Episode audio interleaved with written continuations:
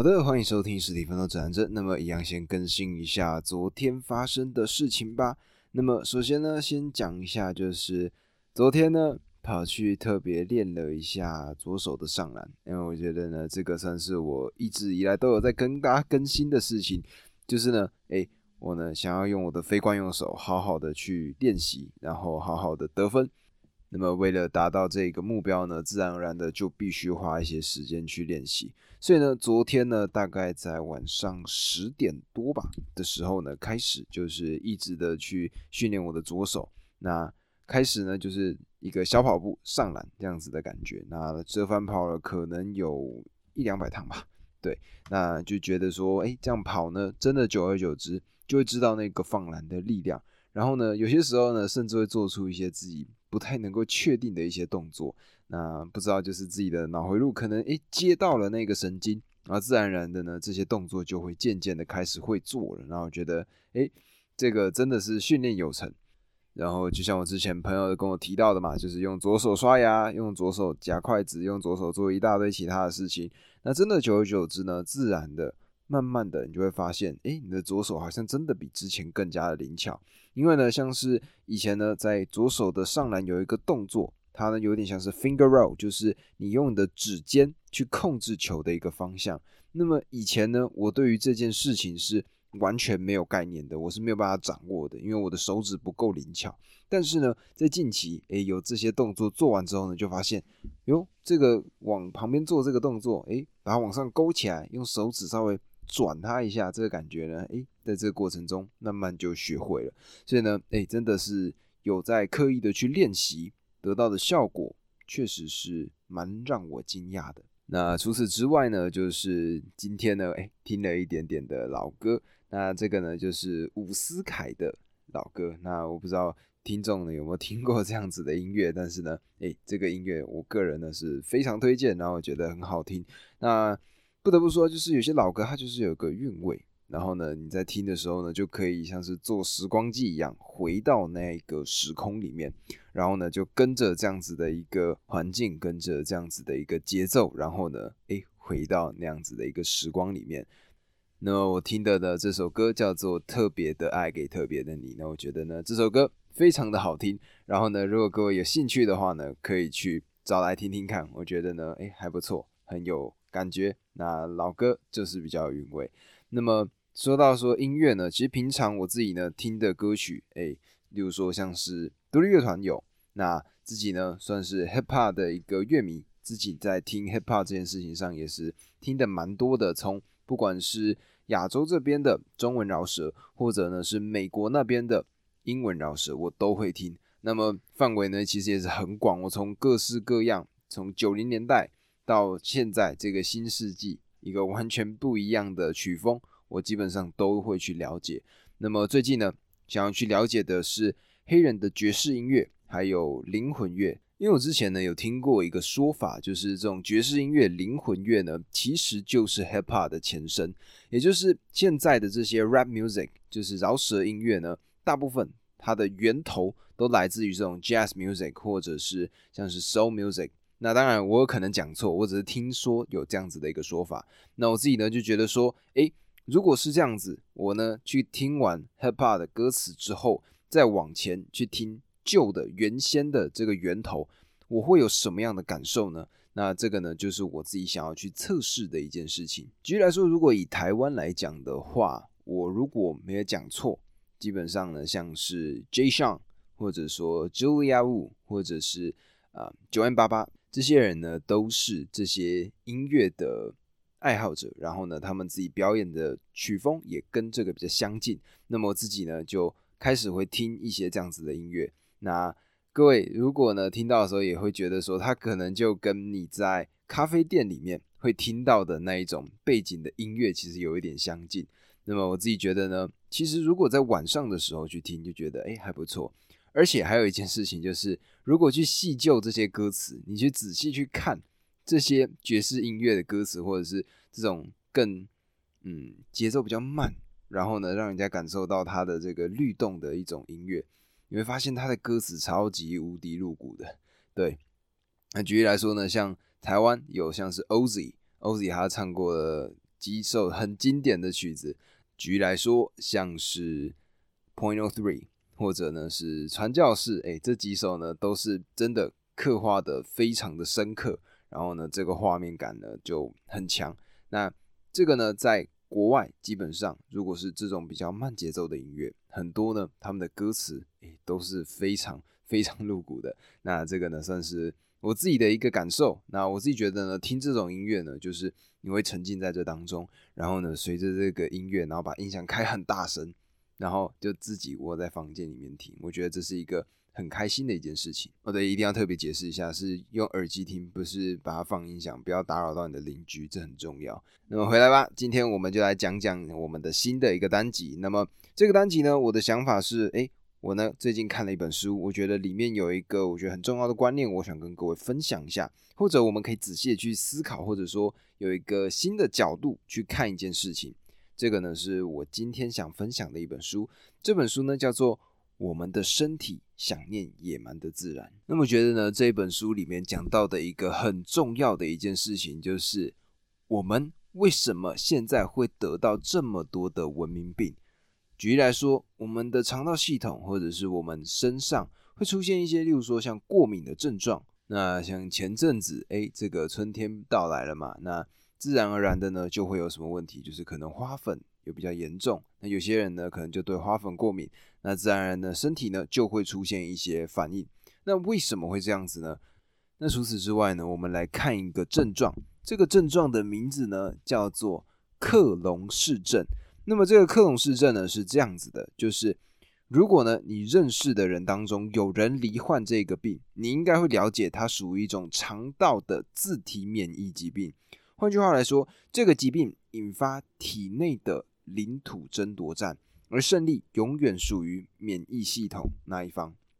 克隆氏症患者常见的症状包括腹痛、皮肤发疹、关节炎，有时还会出现眼球发炎这些莫名的症状。病情严重的患者呢，需要忍受常年呕吐、体重减轻、重度抽筋及肠胃堵塞等不适，因此他们往往必须辞去工作，待在家中，好好的调养。并且强迫自己进食。那么目前呢，这个东西它到底有没有治疗的方式？答案没有，完完全全没有。现有的治疗方式呢，是以外科手术将一段小肠跟结肠给它切除。然而呢，不能保证术后患者能够痊愈。对急性重度患者而言，这偏偏又是唯一的选择。所以呢，手术的确它可以缓解燃眉之急。但是呢，如果以长远的角度来看，这样的治疗方式只会使患者将来的病情更加的恶化，受此病情长期折磨，患者通常呢会渐渐的虚弱，而且不幸的是，大多数病患终身无法康复。另外，此病跟前文提及的各种文明病，也就是我刚刚跟各位讲到的那些病症，具有突然爆发的相同特征，但比起症状爆发。这类文明病普遍让人更加的头痛。为什么我们会这样子呢？如果我们仔细的去看、回顾一些这些时间段的话，就会发现说，如果我们回顾到一九三零年代，那个时候呢，可能是我阿公吧，对我阿公刚出生的那个年代。但是那个时候呢，克隆氏症，也就是这些身体的文明病，诶，十分的罕见，而且多数的病患呢，并没有被诊断或检测出来。接着到了一九五零。到一九八零这样子的一个年代，发生的比率开始逐年的攀升。那举例来说呢，在美国明尼苏达这个地方呢，他们在一九八零年代的病例数量是一九四零年代整整十倍。而像在英国啊，或者是丹麦这些地方，他们这些呢已经达到高度开发的一些区域呢，他们这个病症的发生几率也逐渐的以非常快的速度上升。那它的原因背后到底是什么呢？首先，我们呢就必须把我们的目光从这个病症、这个人体的现代文明病移开，我们呢去看一下动物。看完动物之后呢，我们就会知道这样是一个什么样的一个结果。首先，我们去看一下，就是美国的叉角羚。那么这个叉角羚呢，它呢是一种跟山羊相当体型的一个动物。但在分类上呢，它们既不属于羚羊，也不属于鹿，它是一个自成的一个独特的物种。那么，如果回溯叉角羚在演化族谱中跟其他物种分支的这个起点，它呢甚至比人类跟灵长类的分支还要早。那么为什么要提到它呢？好，我现在来告诉你们，答案呢就是它的速度。叉角羚的体格呢像是经过苦练一样，它是非常的就是一个肌肉选手的一个感觉，然后跑得很快。那么在奔跑的时候，它的时速。可以达到每个小时一百公里，是一个非常非常快的速度。曾经呢，有一个生物学家，他试图要在 Colorado 这个地方，就是科罗拉多州这个地方呢，它的一个矮草原中追踪几只叉角羚的移动。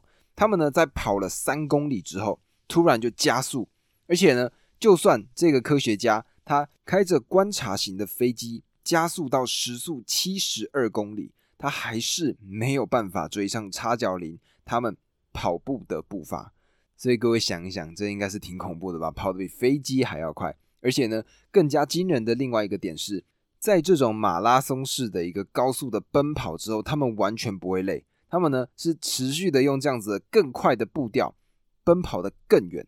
但是呢，如果仔细的去看一看，在美国没有任何的猎捕者。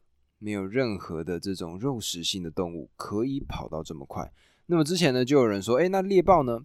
没错，猎豹它是可以在很短的时间内加速到一百公里，但是问题是它并不能像叉角羚这样子跑的那么的持久。它呢是在很短的时间，嘣冲过去，哎，抓到猎物，好结束。它呢是非常短暂的，就冲出去结束，然后休息，冲出去结束休息。而叉角羚呢，它是一个完全不一样的存在。它呢就是死命的跑，而且呢一跑就是可能跑个两三个小时不会累，然后时速可能都维持在七八十公里这样子的一个速度。那么仔细去探究原因，为什么会发生这种事情？他们没有任何人可以追上它。只要今天有任何的这种肉食性动物看到，诶，叉角羚这个腿看起来很结实，应该很好吃，然后冲上去想追它。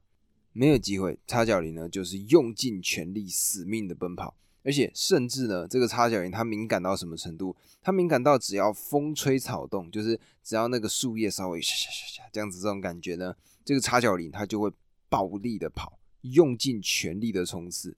可是它到底在躲谁呢？没有任何的天敌啊！它在现在这个世界是根本没有任何人抓得到它的。但是我们都忘记了一件事情。就是呢，当时在欧洲的人登陆到美国之后，那开始呢西部大拓荒。那在这个阶段呢，大量的这种肉食性的动物，它们就死亡了。因为呢，如果各位知道，就是呃整个生态系统它的一个维持呢，其实肉食性动物它们的数量一定是相对应的比较少的。那么这边呢，解释给不了解这个观念的一些听众，也就是呢，首先各位看到的是大草原嘛。或者呢，各式各样的野果、诶蔬菜这些东西，那这些呢，谁会吃？基本上就是草食性动物会吃嘛。所以呢，有这么多的草，养出了一批的草食性动物。那么这一批草食性动物呢，接下来需要什么？就是诶肉食性动物会来猎捕它们，因为肉食性动物它们只吃这些草食性的生物。所以呢，如果今天肉食性的动物过多，相对应的会是什么？相对应的就是这些草食性的动物，它们一定会变得更少。那久了呢，肉食性动物没东西吃，那自然而然的就消亡。所以呢，其实肉食性的动物它呢，等于说会被整个草食性或者说整片草原去制衡。那么相对应的，我们呢就拉回到叉角羚的身上。当时呢，诶，这些欧洲人或者说印第安人，他们呢，诶，来到了这个美国的西部，然后呢开始做什么？就是这种所谓的西部大拓荒嘛。那在那个时候，肉食性动物相对的怎么样？比较少一些，所以会怎么样？就是。所有人就觉得说这些肉食性动物，它们有攻击性，他们会攻击我们这些人类，所以自然而然的干嘛就把它 biang biang 杀掉了嘛。所以呢，这些肉食性的动物，它们呢就不见了。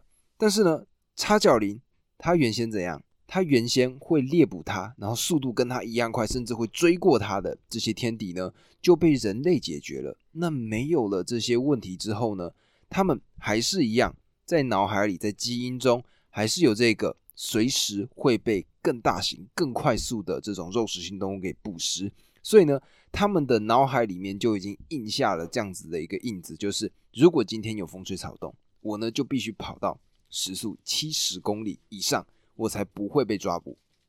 这个呢，就一直以来卡在他们脑子里，然后一代一代一代的往下传，传到现代的时候呢，根本没有人抓得住他们。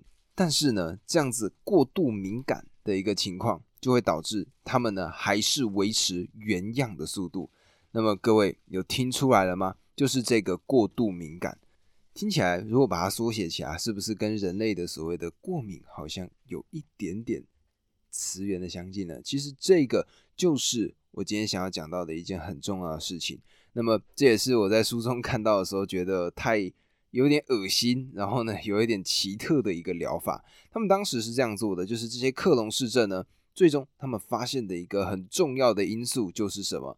他们肠道内的寄生虫，或者说这些呃维生素不见了，这些维生菌已经不见了。